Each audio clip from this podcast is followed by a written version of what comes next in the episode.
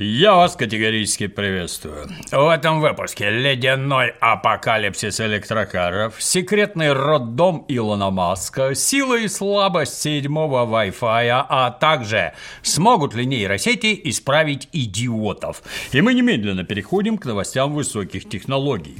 Истинно говорю, наступают последние дни, ибо в нынешнем виде аномальные холода пришли не только в богоспасаемую Россию, но и в город Чикаго. Температуры в Чикаге опустились, страшно сказать, аж до минус 15 градусов Цельсия, а ночью, о ужас, заныривали под отметку минус 20. Ну а поскольку американский мегаполис расположен примерно на широте Сочи для многих чикашцев и чикажек, и это стало настоящим сюрпризом. Особенно неприятным температурный сюрприз оказался для владельцев болидов Тесла. Аккумуляторы Теслов впали в спячку и отказываются из нее выходить, пока не потеплеет. Конечно, на такой небывалый случай в Теслах предусмотрен подогрев батарейки.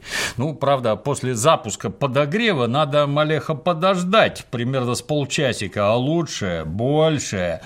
Но самое интересное, данный режим не работает, если аккумулятор на нуле. Граждане, которым хватило запаса хода, чтобы добраться до заправок, вдруг обнаружили, что окоченевшая Тесла вообще не заряжается.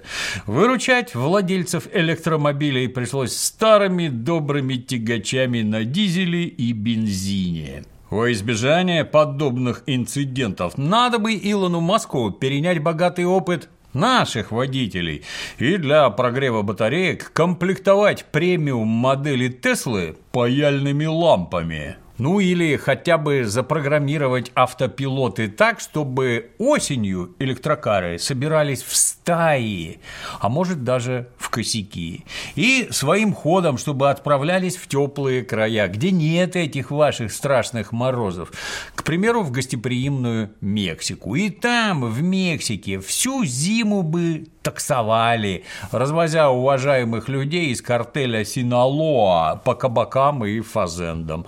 А весной усталые, но довольные Теслы возвращались бы обратно к своим истосковавшимся владельцам. При деньгах, конечно. Впрочем, пока что у Илона Маска совсем другие, но тоже внезапные заботы. О них сегодня поговорим. Но Пока что переходим к событиям из мира беспроводной связи.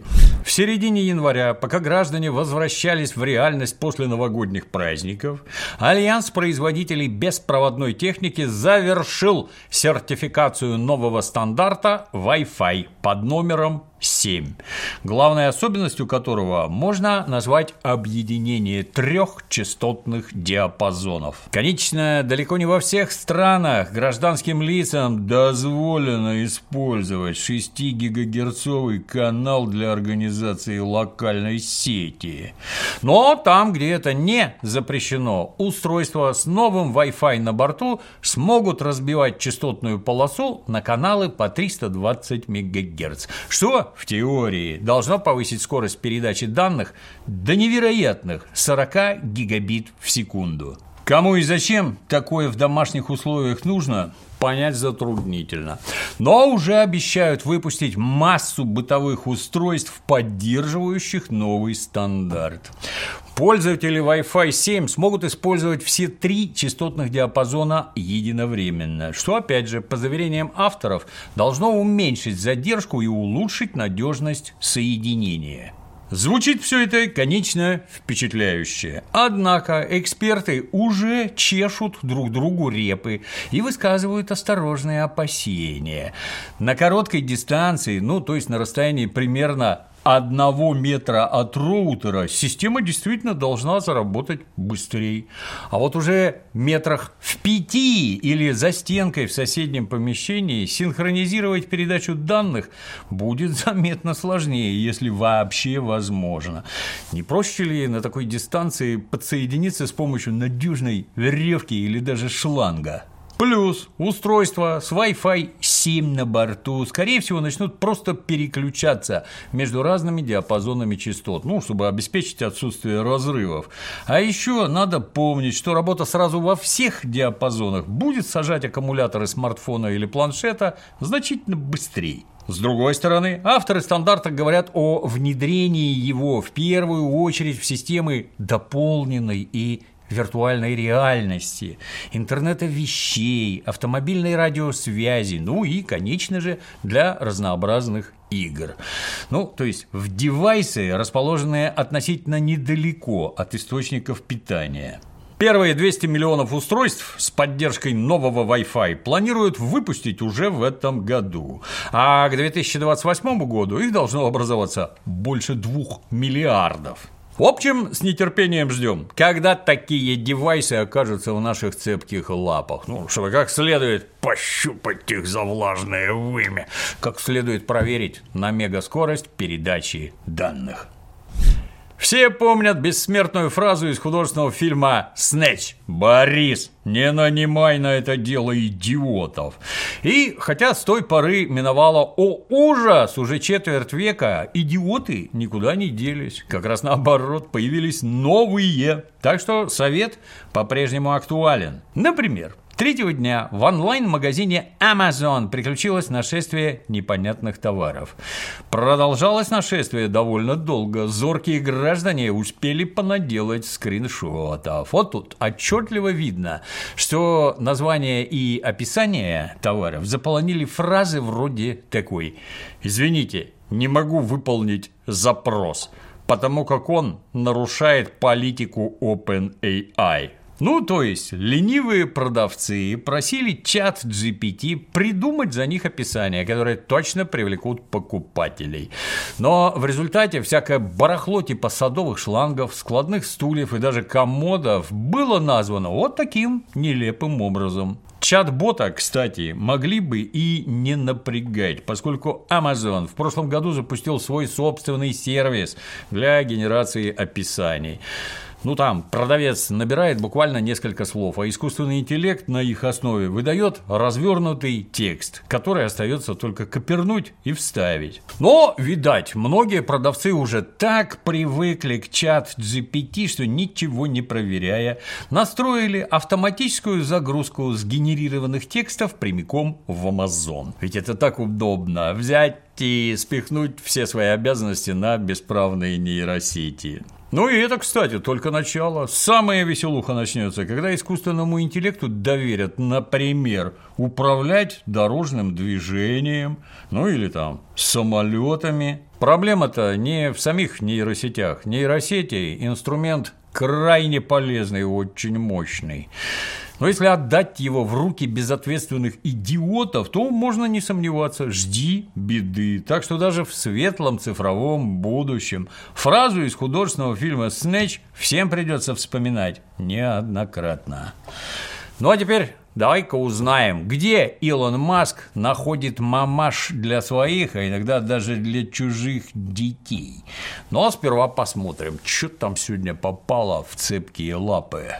Наши граждане ежедневно вынуждены совершать сложный выбор, который обычно сводится к простому вопросу – что бы такого сожрать? Сейчас Практически в любом городе имеется широкий выбор блюд самых разных кухонь, от западных до восточных. К счастью, для нерешительного дементия с помощью доставки еды Foodband можно не ограничивать себя чем-то одним, а заказать все и сразу. Еду привезут на дом и даже в офис по всей Москве, и даже далеко за ее пределы. Например, доставка осуществляется в гостеприимной Алма-Ате. А в наличии и классическая пицца пепперони, и вот такая редкая с бужениной и креветками.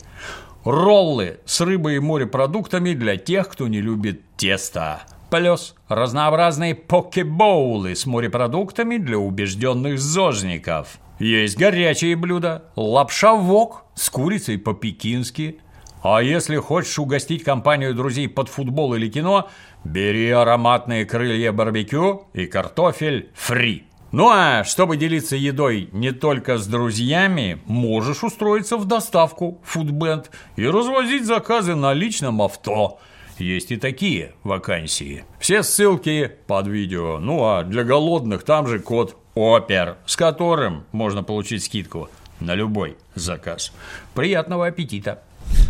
Ну а теперь история про небольшой, но очень плодовитый стартап, связанный с небезызвестным Илоном Маском.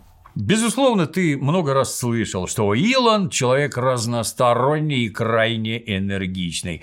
Жить не может без того, чтобы не вписаться в очередной перспективный проект. Но если Tesla и SpaceX у всех на слуху, то про его компанию Europe 100 до недавнего времени почти ничего не было слышно. Сейчас послушаешь. Ну, что не слышно, это неудивительно. Сфера деятельности у конторы специфическая. С таким проектом на обложку Time или Fortune попадешь вряд ли.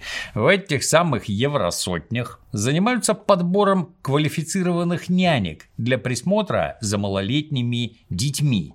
Казалось бы, при чем тут Илон?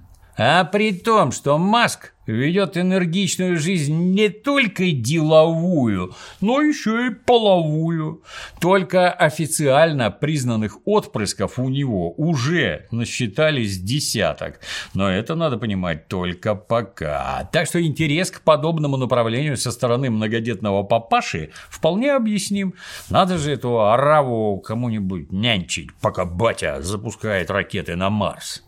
Контора Europe 100 в сети практически не светилась. Ну, говорят, раньше у нее был небольшой сайтик, но его недавно прикрыли. Прикрыли после того, как название конторы всплыло в ходе разборок Илона с певицей Граймс. Вот тогда компания оказалась в центре внимания СМИ. У этой Грымзы с Маском трое общих детей. Первого она родила сама, а остальных отдала на аутсорс суррогатным матерям. После чего у нее с Илоном случилась размолвка. Из прошлой осени они увлеченно делят промеж собой родительские права на карапузов. Бизнес Инсайдер сообщает, что певица Грымза требует через суд раскрыть информацию о няньках, которых Маск нанимает через эту самую Юра-100. А то маманя даже не в курсах, как их там зовут. А сам Илон строго-настрого запрещает своей конторе отдавать какие бы то ни было сведения на сторону. Но это, как нетрудно догадаться, только верхушка айсберга. Выяснилось, что Europe 100 занимается еще и оказанием услуг по суррогатному материнству и руководит ей некий Джаред Берчал. В 2016 году Илон Маск сманил Джареда из банка Морган Стэнли, сманил и поручил ему руководство своими финансами, а заодно назначил президентом свежесозданной конторы Neuralink. Спустя всего пару лет Джаред стал еще и директором Boring Company. Она сперва была подразделением SpaceX, потом отделилась и заведовала прокладкой тоннелей для гиперлупы.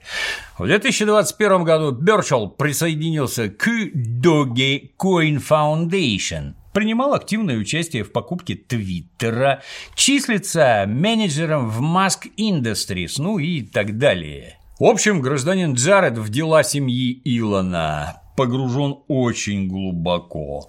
Очень толковый кадр. В другой семье такого могли бы даже назначить консильери. Ну так вот, кроме всех этих напрямую связанных с Маском контор, мистер Берчал управлял и делами Europe 100. Он, кстати, тоже отец со стажем. Детей у него, ну, пусть и поменьше, всего пятеро, так он и помоложе будет. В общем, есть подозрение, что няньки, информацию о которых запрашивает брошенка Грымза, на самом деле суррогатные мамки их с маском детей. Ну и в среде конспирологов, конечно, уже зреет теория, что услугами такой малозаметной конторы широко пользовались уважаемые люди, которым огласка совершенно не нужна. Впрочем, кроме Илона Маска, тему репродуктивных стартапов активно осваивают и другие уважаемые граждане. Пару лет назад Forbes писала конторе Game 2, владельцы которой норовят создать искусственную матку. Научную поддержку проекту оказывает медицинская школа Гарварда, а среди инвесторов значится бывшая жена сооснователя Google Сергея Брина.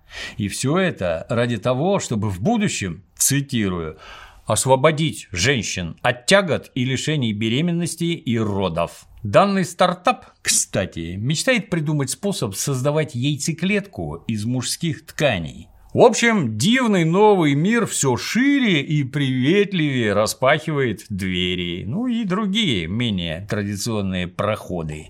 И если вдруг у Илона Маска найдутся другие интересные фирмы, которыми ему не очень хотелось бы светить на публике. Мы, конечно же, расскажем тебе о них в следующих выпусках «Цепких лап».